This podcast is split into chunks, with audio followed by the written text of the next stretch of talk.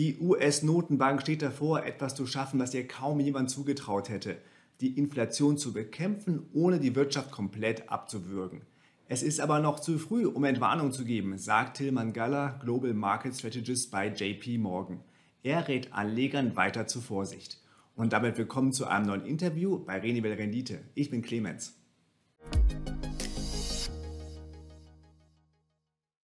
Hallo Herr Galler, schön, dass Sie Zeit haben. Hallo. Die US-Konjunktur ist weiterhin stark, die Inflation fällt. Gelingt der Fed vielleicht doch noch ein Soft Landing?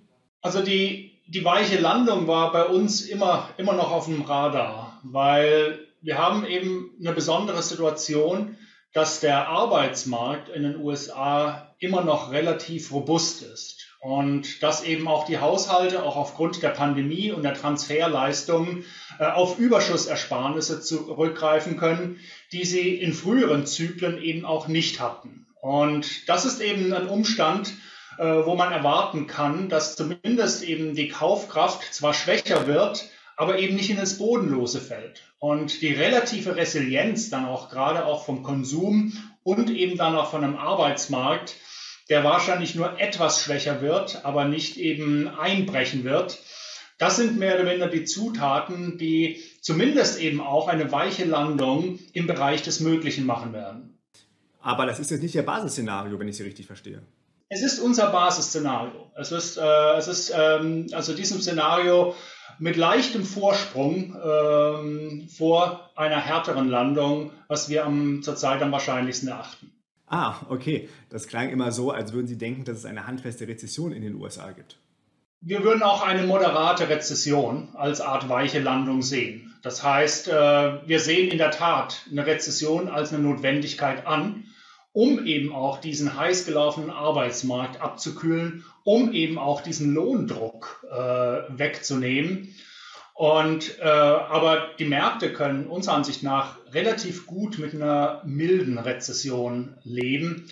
Schwierig wird es nur, wenn es eine harte Landung gibt weil dann sind die Gewinnerwartungen, die momentan im Markt sind, äh, sehr viel zu hoch.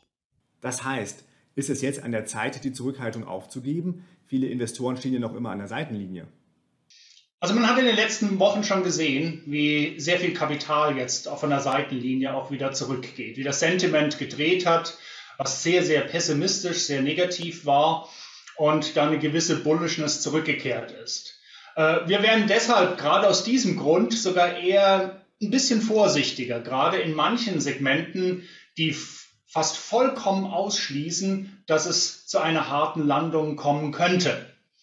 Und äh, da gehören beispielsweise für uns eben auch die Hochzinsanleihen ähm, dazu, die momentan auch was die Risikoprämien betrifft, was die Spreads betrifft, so gepreist sind, als ob mehr oder minder keine Rezession und keine härtere Landung bevorsteht, sondern dass die Unternehmen in deren Universum weiterhin äh, relativ zahlungsfähig sind. Und das ist dann doch etwas, wo wir sagen, hm, also wenn komplett mehr oder minder eine weiche Landung eingepreist ist, ohne die Möglichkeit auch zumindest in Betracht zu ziehen, dass es auch eine harte Landung geben könnten, dann sollte man etwas vorsichtiger werden, weil dann auch das äh, Rückschlagpotenzial äh, größer ist. Also von der Seite her es ist durchaus weiterhin die Zeit, einen gewissen verhaltenen Optimismus zu haben, einen Fuß im Risiko zu haben, aber jetzt nicht unbedingt äh, die Zeit, um das Risiko auch im Portfolio nochmal aktiv zu erhöhen.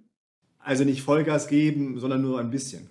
Angezogene Handbremse, ja, weil ähm, es, es geht weiterhin nach unten abwärts. Die Dynamik lässt nach.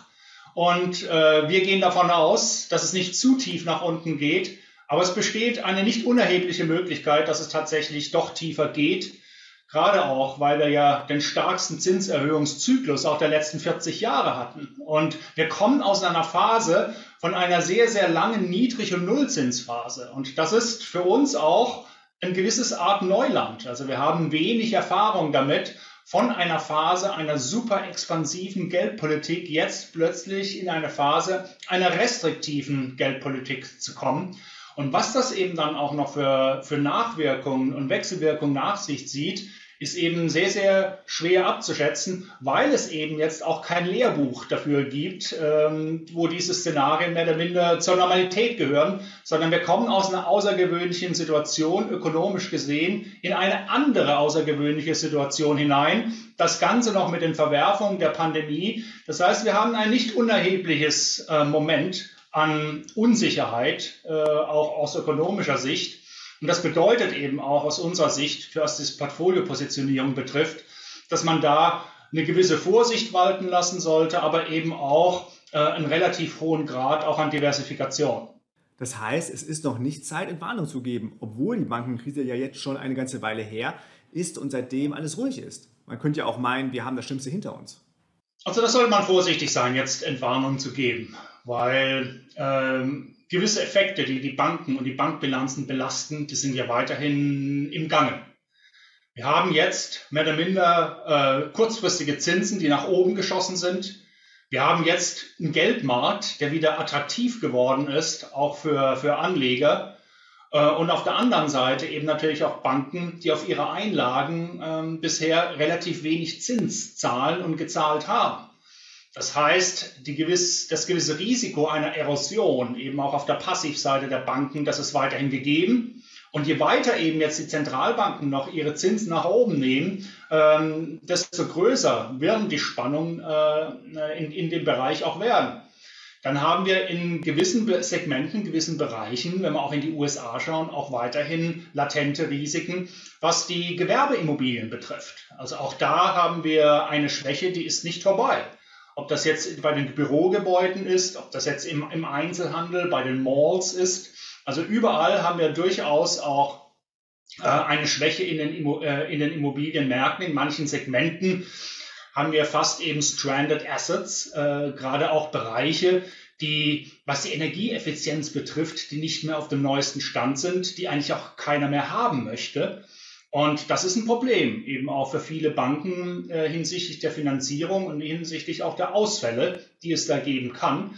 Und das sind eben, ist etwas, was noch nicht gelöst ist. Also das, äh, das schwebt über allem noch. Und das heißt, dass wir jetzt in den letzten Wochen und Monaten jetzt ähm, keine großen Spannungen im Bankensystem gesehen haben, ist zwar erfreulich, aber es ist unserer Ansicht nach noch zu früh, um da jetzt Entwarnung zu geben und sagen, ja, wir haben es hinter uns weil einige Kräfte, wie ich geschildert habe, sind immer noch im Gange, die die Spannung wieder auflodern lassen können. Wo Sie die Gewerbeimmobilien ansprechen. Ich musste an die Situation in San Francisco denken, über die ja schon ein paar Mal berichtet wurde. Da steht ja einiges in der Innenstadt leer und alles verwahrlost gerade etwas. Ja, San Francisco ist sicherlich ein, ein, ein Extremfall. Das ist äh, auch eine Stadt, wo teilweise auch in den Geschäftsimmobilien wir den größten Boom dann auch in den vergangenen Jahrzehnten erlebt haben, dann auch aufgrund ähm, des Tech-Booms und äh, des Silicon Valley-Booms, äh, der, der stattgefunden hat. Und jetzt gibt es eben ein paar Sonderfaktoren, die jetzt äh, die Lage in San Francisco nochmal etwas äh, besonders schwierig macht. Äh, zumindest eben, was unsere Immobilieninvestoren sagen in den USA, ist die Lage in San Francisco nicht ganz so apokalyptisch, wie man es äh, teil, teil, teilweise lesen will. Aber es ist zurzeit sicherlich einer der schwächsten Märkte in, in den USA. Aber es gibt eben auch andere Städte, wo die Lage noch relativ stabil ist. Also deshalb, es ist momentan schlagzeilenträchtig. Es geht dort abwärts aber äh, es ist jetzt nichts am äh, Zusammenbrechen und schon gar nicht ist es jetzt repräsentativ für einen breiten Zusammenbruch in den USA. Aber wie ich vorhin auch gesagt habe, die Lage ist schwierig und es wird da Abschreibungen geben äh, auf, äh, auf breiterer Front. Aber es ist jetzt nichts, ähm, wo etwas am Zusammenbrechen ist. Also noch keine Entwarnung. Wie ist denn Ihre Einschätzung zur Inflationslage in den USA? Da haben ja die Daten zuletzt überrascht mit einem Plus von 3%. Das klingt ja gar nicht schlecht eigentlich, als wäre das Schlimmste auch schon vorbei. Ja, ähm, es ist etwas, was jetzt nicht unerwartet ähm, ge äh, geschehen ist, weil sehr, sehr viele inflationäre Basiseffekte verschwinden langsam. Also auch äh, diesen starken Energiepreisanstieg, den wir hatten, der wird Stück für Stück eben jetzt auch äh, ausgepreist. Man sieht eben, dass es gerade eben die zyklischen Komponenten sind, ähm, wo der Inflationsdruck nachlässt. Das Einzige, was noch etwas auch die Zentralbanken Sorge bereitet, ist die Kerninflation, die immer noch ähm, äh, er erhöht ist. So würden wir sagen, wenn wir die Inflation in den USA, die Gesamtinflation von drei Prozent betrachten, hat jetzt die US-Inflation vielleicht den einfachsten Weg hinter sich. Schwierig wird es jetzt noch, die, das letzte Prozent zu schaffen, um dann nachhaltig mehr oder minder auf das Zentralbankziel oder sogar etwas ähm, ähm, drunter zu kommen. Und das wird unserer Ansicht nach eben relativ schwierig werden, weil eben die Kerninflation immer noch hoch und unterstützt bleibt, wie ich vorhin auch gesagt habe, durch einen Arbeitsmarkt, der immer noch sehr, sehr eng ist, durch Lohnsteigerungen, die, wenn man jetzt die Atlanta Fed nimmt, immer noch über 6% liegt. Und das ist natürlich eben etwas, was die Nachfrage wieder befeuern wird äh, und aufrechterhält. Und so ist es für uns schwer vorstellbar, dass ohne eine nachhaltige Abschwächung am Arbeitsmarkt dieser Inflationsdruck nachlässt. Also in den USA haben wir jetzt mehr oder minder ähm, in, der, in der Inflationsreduktion die schönste Reise hinter uns. Jetzt kommt der schwierige Weg. Jetzt kommen die letzten Meter, die am, schwierig, äh, am, äh, am schwierigsten sein werden. Interessanterweise den gleichen Prozess werden wir unseres Erachtens eben auch jetzt in Europa sehen, auch in der Eurozone. Nur sind wir hinten dran. Äh, denn äh, der erfreulichste Part, wenn mehr oder minder die geopolitische und eben auch die Rohstoffpreislage einigermaßen stabil bleibt, ähm, weil die inflationärsten Basiseffekte äh, haben wir in der Eurozone im dritten Quartal. Äh, um Ihnen auch mal sagen, allein im vergangenen Oktober ist die Monats-zu-Monats-Veränderung von den Energiepreisen hat 8% betragen. Und wenn das rausfällt, dann auch dann in der Oktober-November-Inflation, dann werden wir einen starken Rückgang äh, ähm, von, äh, bei der Energiekomponente äh, sehen, die tatsächlich eben auch dazu führen kann, dass die Gesamtinflation in der Eurozone äh, sehr, sehr viel moderater werden wird. Und das sind eben diese Effekte, die wir jetzt sehen können. Und auch die Nahrungsmittelpreise, und das ist vielleicht eines auch der Risiken, die wir jetzt haben, gerade auch mit der jüngsten Entwicklung in der Ukraine und mit der Kündigung auch des äh, Getreideabkommens. Aber das ist eine Entwicklung, wo jetzt diese zyklischen inflationären Kräfte langsam herausrollieren und da haben wir sehr, sehr positive ähm, Basiseffekte in der Perspektive, was die Inflationsreduktion betrifft, noch ähm, vom vergangenen Jahr. Und das gerade in den nächsten vier Monaten. Das heißt, da kann man erwarten, dass auch die, äh, die Euro-Inflation, was zumindest die Gesamtinflation betrifft, ähm, äh, deutlich nachlässt. Und das ist natürlich dann auch eben etwas, was für die Zentralbanken dann interessant wird. Sie sind natürlich besorgt, was die Kerninflation betrifft. Aber wir wissen ja auch, die EZB ist kein homogener Block. Da gibt es die Falken, da gibt es die Tauben.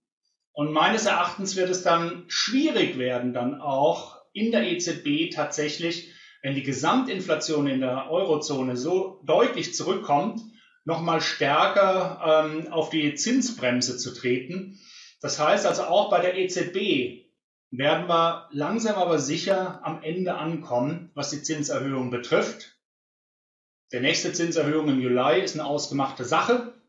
Aber schon jetzt hat ja mehr oder minder der Notenbankchef aus den Niederlanden, der ja eher zu den Falken sogar gehört, gesagt, dass der nächste Zinsschritt eher eine Gewissheit ist, aber der übernächste eine Möglichkeit. Schon da sieht man, dass auch die EZB langsam drüber nachdenkt, ihren Zinserhöhungszyklus dann auch ähm, äh, zu beenden. Und die Basiseffekte, die wir jetzt, äh, die ich gerade geschildert habe, die werden eben auch helfen, ähm, äh, dazu, äh, dass dazu beigetragen wird. Ja. Aber ist es dann die richtige Strategie, über ein Ende des Zinszyklus nachzudenken? Das ist ja ein bisschen trügerisch, wenn die Gesamtinflation fällt, die Kerninflation aber noch so hoch ist. Die Kerninflation ist noch da, in, in, in der Tat. Aber was die Zentralbanken halt eben auch bedenken und bedenken müssen, ist, dass natürlich auch die Wirkung der Straffung auch immer zeitverzögert sind. Und wir sehen ja schon auch auf den Kreditmärkten, was sich da tut, wie die Kreditbedingungen sich sukzessive verschärfen, wie die Finanzierungskosten stark ansteigen, was da schon Auswirkungen eben jetzt auch hat für die Kreditnachfrage, die eben auch sehr stark einbricht In, in den USA hat man ja schon auch bei, bei, bei dem letzten äh, bei der letzten, bei dem letzten Umfrage auch äh, der Federal Reserve vom, äh, vom äh, äh, Credit Survey gesehen, dass wir 40 Prozent der Banken eben auch berichten, dass die, dass die Kreditnachfrage nachlässt. Und das ist ein Prozentsatz, den wir üblicherweise nur bei Rezession haben. Und, das, und, und man sieht das eben dann auch bei mehr oder minder, auch wenn man bei den Unternehmensbefragungen über über die Investitionsabsichten. Also auch da sieht man schon entsprechend, wie das beginnt zu fallen, was auch immer ein Vorläufer ist dann tatsächlich für die reale Investitionstätigkeit. Das heißt also, in diesen Bereichen beginnt die Zinspolitik zu wirken, aber es ist eben auch was äh, mit einer gewissen Zeitverzögerung äh, wirkt, so dass momentan eben halt, und das macht es den Job für die Zentralbank so schwierig, ähm, dieser Transmissionsmechanismus äh, der Geldpolitik in die Realwirtschaft ist eben jetzt nochmal besonders langsam, weil wir eben auch die Sondersituation von der Pandemie haben, weil wir einen Konsum haben, gerade auch in den USA, der eben besonders resilient ist wegen den Überschussersparnissen, die er aus der Pandemie und den Transfers hat. Deshalb ist es, ein, ist es momentan so, dass die große Frage für die Zentralbanken, wann ist jetzt genug mit den Zinserhöhungen? Und sie haben sicherlich auch eine Heidenangst, das Rad zu überdrehen. Und von der Seite her ähm, spricht sehr, sehr vieles dafür, dass wir eine Pause bekommen und dass aber dann, und darauf haben die Zentralbanken auch hingewiesen, doch etwas länger als das ursprünglich der Markt erwartet haben, ein gewisses Zinsplateau haben, bevor wir dann drüber nachdenken, dass dann die Zinsen nach unten gehen. Sie sprachen gerade davon, dass die Zinsen noch länger hoch bleiben werden, also higher for longer. Was würde ein solches Szenario für die Märkte bedeuten? Wenn, wenn die Zinsen eben etwas länger äh, oben sind, hat das eben durchaus auch Implikationen dann äh, Stück für Stück dann auch äh, für, für die Aktienmärkte. Man kann das ganz einfach finanzmathematisch sagen mit den Multiples, mit den Bewertungen dass wenn eben der, der, der Zins längerfristig äh, höher ist, dass es dann durchaus nicht mehr ganz so hohe äh, KGVs äh, gerecht, äh, äh, rechtfertigt. Auf der anderen Seite äh, ist das eben, was ich auch geschildert habe vorhin, bedeutet das, dass die Finanzierungskosten eben Stück für Stück eben teurer werden. Und das ist eben auch, auch wichtig zu verstehen, diese Dynamiken. Auch wenn wir jetzt einen hohen Zins, einen hohen Zinssatz haben, äh, einen hohen Zins, wie wir ihn eben ähm, seit äh, 20 Jahren jetzt fast nicht mehr hatten und auch äh, vor der Finanzkrise teilweise, ähm, bedeutet das ja nicht, dass das sofort schlagend wird, sondern es wird halt eben nur schlagend für die Unternehmen und für die Privathaushalte, die eben jetzt Finanzierungsbedarf haben. Wer sich eben günstig finanziert hat, der sagt, ja, warten wir es ab. Aber je länger der Zins oben bleibt, desto mehr rutschen Unternehmen und Privathaushalte in dieses Refinanzierungsfenster hinein. Und dann tut's weh. Und das ist eben der Punkt. Je länger wir ein Plateau oben haben, desto mehr sind betroffen und desto restriktiver und einschneidender wird es dann auch, was die Gewinne der Unternehmen betrifft, was das verfügbare Einkommen und äh, das äh, Geld auch für den Konsum der Privathaushalte betrifft, desto mehr werden dann betroffen. Und äh, das ist eben der Prozess, wenn man sagt higher for longer, ähm, dass das dann eben bremsende Effekte dann auch für die Märkte von der Bewertung, aber eben auch für die Unternehmen, auch von den Erträgen hat, weil dann eben Stück für Stück dann auch die Finanzierungskosten höher wird und die Risiko für Ausfälle steigen dann an. Gerade dann auch in den Hochrisikosegmenten wie die Hochzinsanleihen, wo ich vorhin gesagt habe, die momentan eher davon ausgehen, dass relativ alles gut bleibt und ähm, der Finanzierungsdruck dann auch wieder nachlässt und die Finanzierungskosten sich dann auch wieder eher zügig, äh, eher schneller als langsam ähm, äh, normalisieren. Sie sprachen gerade die Bewertungen an. Die sind ja zuletzt deutlich gestiegen. Der SP 500 ist ja schon recht ambitioniert bewertet. Da gibt es also einiges an Rückschlagpotenzial, wenn mit einem neuen Zins gerechnet wird. In gewissen Bereichen schon. Aber gerade auch wenn man in die USA schaut, muss man auch sehen, dass dieser teilweise Kursanstieg und eben auch der Bewertungsanstieg relativ ungleich verteilt ist. Also es lässt sich auf teilweise die sieben oder auch zehn äh, größten Unternehmen runterbrechen, die mehr oder minder die Performance treiben. Und ähm, das sind jetzt nicht überraschend die Unternehmen im Technologiebereich, wo natürlich auch die USA eine äh, dominierende Rolle im, im Weltmarkt einnehmen. Und jetzt dann auch mit den jüngsten Erfolgen und Entwicklungen, auch bei der künstlichen Intelligenz, ist dann nochmal sehr, sehr viel Euphorie und auch Fantasie in den Markt reingekommen, äh, dass, die, äh, dass die Kurse eben nochmal jetzt nach oben getrieben hat. Der Rest des Marktes ist für uns gesehen gar nicht so teuer. Also das heißt, die anderen 490 Unternehmen im S&P 500 sind zwar auch etwas angestiegen, aber da haben wir auch keine so große Bewertungsexpansion gesehen. Also da zumindest im US-Markt äh, ruht das auf relativ wenigen Schultern. Äh, und das gibt sicherlich ein, ein gewisses Rückschlagpotenzial, auch wenn man natürlich zugestehen muss, dass äh, manche US-Unternehmen da in einer beneidenswert guten Position sich befinden. Wobei natürlich ein Rückschlag bei diesen Unternehmen auf den Gesamtmarkt durchschlagen würde, weil die so ein hohes Gewicht haben. Ähm, diese KI-Boom-Unternehmen, die Sie ja auch ansprachen. Ich habe mich gefragt, ob wir da wieder so eine Art äh, Nifty-50-Boom sehen, wie, ich glaube, das war in den 80er Jahren oder so. Da hat man ja auch gesagt, das Unternehmen, das kannst du immer kaufen, egal wie teuer es ist, weil das so stark positioniert ist. Da kann nichts schief gehen, so ungefähr. Irgendwann ist es dann natürlich doch mal schief gegangen. Erinnert Sie dieser Boom jetzt auch an diese Zeit? Na gut, die Nifty 50, das war sogar noch früher zurück, das war so 60er, 70er Jahre. Und äh, ja, es, äh, es, war damals, würde ich sagen, sogar noch etwas breiter, eben Nifty 50. Jetzt würde ich es eher vielleicht sagen Terrific 10 oder so, dass man das äh, jetzt, jetzt, jetzt nennen will.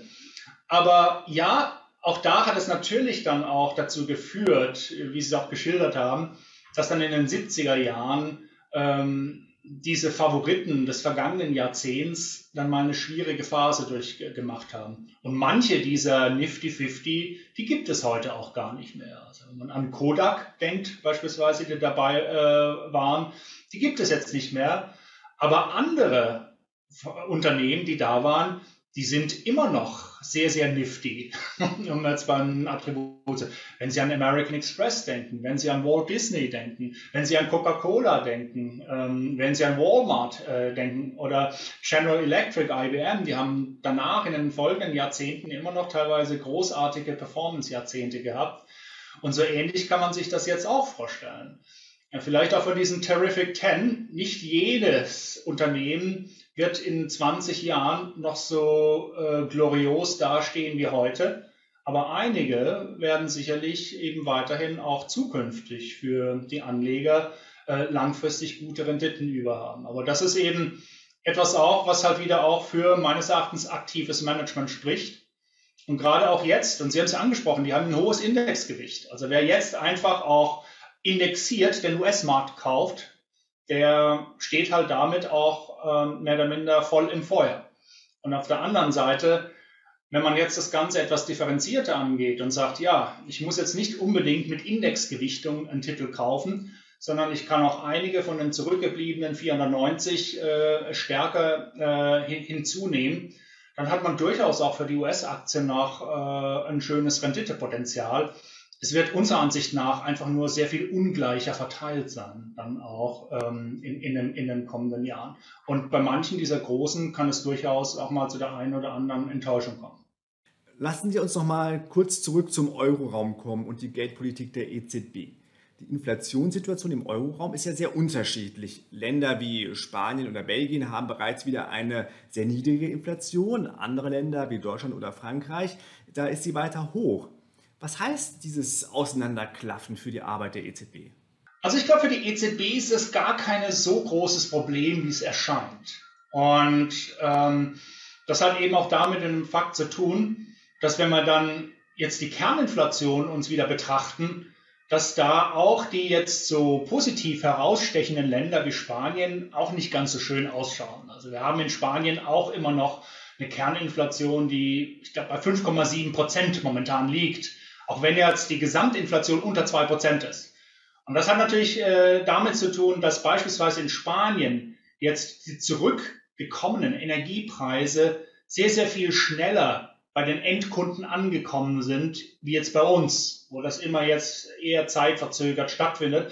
Aber das hat natürlich dann auch mit den lokalen Begebenheiten zu tun. Wie ist der Energiemarkt äh, äh, äh reguliert? Wie ist da das Pricing? Wie, wie, laufen, wie langlaufend sind die Verträge? Also das sind alles Dinge, die da mit reinspielen.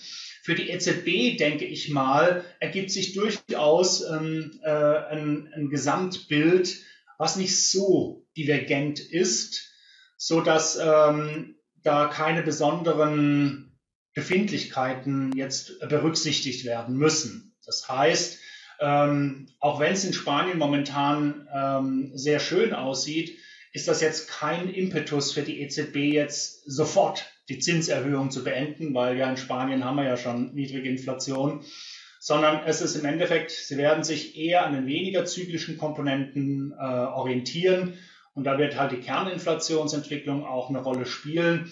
Und das heißt eben, da ist noch eine gewisse Arbeit zu tun, aber nicht mehr viel, wie ich eben vorhin äh, gesagt habe. Und äh, deshalb werden diese Outlier nicht diese Relevanz in der Entscheidungsfindung haben, ähm, äh, wie man vielleicht jetzt optisch denken könnte. Bei der Geldpolitik müssen wir noch über ein Land reden, das äh, eine ganz andere Geldpolitik fährt, nämlich Japan. Von einer Abkehr der expansiven Geldpolitik ist noch nicht viel zu sehen obwohl die Inflationsrate steigt. Wird sich das bald ändern und was würde eine Änderung der Strategie für die Märkte bedeuten, wenn es wieder einen Zins in Japan gibt? Absolut. Es ist für uns nur noch eine Frage der Zeit, bis auch die Bank of Japan dann beginnt, erst etwas, etwas restriktiver ähm, äh, zu werden als bei uns. Weil auch da sieht man jetzt, selbst die Kerninflation auch in Japan ist jetzt über das Zentralbankziel äh, hinübergeschossen. Und wenn man eben auch Entwicklungen sich betrachtet, wie die jährlichen Lohnverhandlungen, sind wir da, haben wir jetzt eine Lohnsteigerung von 3,7 Prozent. Das ist, das ist die höchste Steigerung seit 30 Jahren. Und äh, das ist eben etwas, was die BOJ nicht ignorieren kann. Ähm, und deshalb erwarten wir, dass im Verlaufe des Jahres die BOJ zumindest sich vorbereitet, wenn nicht sogar das effektiv exekutiert, eben ein Ende der ähm, ja, Kontrolle der Zinsstrukturkurve. Also die äh, auf Neudeutsch, die Yield Curve Control wird unserer Ansicht nach beendet werden und die BOJ wird langsam vorsichtig beginnen, eine gewisse Normalisierung ähm, auch äh, in der japanischen Geldpolitik einzuläuten. Wird das geräuschlos passieren oder wird es eher ruckeln? Immerhin sprechen wir ja von der Abkehr einer jahrzehntelangen Niedrigzinspolitik. Also da kann es schon ordentlich ruckeln. Also auch wenn man mal an den Devisenmarkt denkt. Der Yen war ja richtig schwach, auch die, die, die letzten zwölf Monate. Und das ist eben etwas, wo man schon das Gefühl hat, so die letzten Tage, Wochen, der Yen scheint langsam zu riechen, hm, da kann sich was ändern. Das heißt, auf den Devisenmärkten, das kann zum Beispiel ein Ventil sein, äh, wo wir sehr deutlich äh, dann die Folgen zu spüren bekommen, äh, wenn sich die Geldpolitik in Japan bewegt, dass nämlich der Yen dann beginnt stärker zu werden. Äh, dass es eben dann auch wieder nochmal zu stärkeren, auch dann Repatriierungen, dann auch wieder in den heimischen, auch Rentenmarkt kommt, die, der ja teilweise vollkommen unattraktiv geworden ist, auch selbst für die heimischen äh, Anleger. Weshalb es ja auch immer mehr oder minder diesen auch japanisch getriebenen Carry Trade ins Ausland gab, wo man dann eben die US Treasuries gekauft haben, die Austral-Dollar-Anleihen gekauft hat. Das hat sich jetzt geändert. Also wenn man jetzt, wenn die japanischen Investoren ins Ausland gehen und sich US Treasuries kaufen äh, wollen und sie wollen kein Währungsrisiko haben und sie hatchen das, kommt ihnen jetzt annualisierte drei Monats Hedging Kosten von fast sechs Prozent auf sie zu. Das heißt, da wird der ganze Zinspuffer mehr als aufgefressen. Das heißt, unterm Strich sind sie auf gehatchter Basis äh, mit US-Treasuries schlechter dran als mit den heimischen äh, Anleihen. Und wenn da die Renditen noch mal etwas nach oben marschieren, dann kann das durchaus äh, noch mal zu größeren Repatriierungen führen, was dann im Umkehrschluss dann auch wieder bedeutet, dass der Yen dann noch mal mehr Aufwertungspotenzial hat Insbesondere, weil er eben auch sehr stark abgewertet hat und von einem tiefen Niveau ähm, äh, auskommt. Und die Anleihenkurse der anderen Länder dürfen unter Druck kommen, wenn das Geld dort abgezogen wird. Ich denke, es könnte einen gewissen Druck äh, auslösen. Aber man darf auch nicht vergessen, auch auf die, die heimische Nachfrage ähm, nimmt auch zu. Also auch von den heimischen Kapitalsammelstellen, auch die heimischen Pensionsfonds oder, oder Versicherungen. Für viele eben auch hatte das interessanterweise dieses Katastrophenjahr 2022 die Konsequenz, dass teilweise, wenn man jetzt bei Pensionsfonds nimmt, das Funding Ratio sogar nach oben gegangen ist. Ja, sie haben Verluste auf der Anleihenseite hingenommen, sie haben Verluste auf der Aktienseite hingenommen. Meistens war dieser illiquide, stabile Teil ähm, im, beim Immobilien, bei Private Equity, im alternativen Bereich relativ preisstabil. Aber auf der anderen Seite, die Verpflichtungsseite, durch diesen hohen jetzt Diskontierungssatz, die sind auch sehr, sehr stark nach unten gegangen. Und bei vielen sind sogar, ist die Verpflichtungsseite sogar stärker nach unten gegangen als die Verluste auf der Anlageseite. Das heißt, das Funding Ratio ist nach oben gegangen. Und was bedeutet das? Dass es durchaus attraktiv sein kann, jetzt eben mehr oder minder äh, Anleihen zu kaufen, die 5% oder die 4% rentieren, weil man damit eben entsprechend jetzt auch seine langfristigen Verpflichtungen eben dann auch ähm, erfüllen kann. Und das ist eben der Punkt, wo da auch von der institutionellen Seite her durchaus äh, stärkere Nachfrage kommt, wo dann eben auch die Verkäufe von Japan und von den Japanern sollten sie kommen, dann durchaus auch aufgefangen werden äh, können, wenn dadurch die Rendite nochmal einen Schub nach oben bekommen, weil es dann nochmal attraktiver ist, wenn man sagt, ja, also warum jetzt noch Risiko nehmen? Wir können mit einer 10 oder mit einer 30-jährigen Treasury unsere Probleme lösen, was, äh, äh, was, was die Pensionsfonds betrifft. Und da ist für uns eben dann halt auch ein gewisser Boden da, wo man sagt, äh, das wird jetzt nicht zum Rentencrash führen, wenn die Japaner oder die Chinesen äh, aussteigen. Herr Galler, vielen Dank. Danke auch. Und euch auch vielen Dank fürs Zuschauen. Mehr Informationen zur Börse, den Märkten und der Wirtschaft gibt es in meinem kostenlosen Newsletter. Den Link für die Anmeldung findet ihr unter dem Video.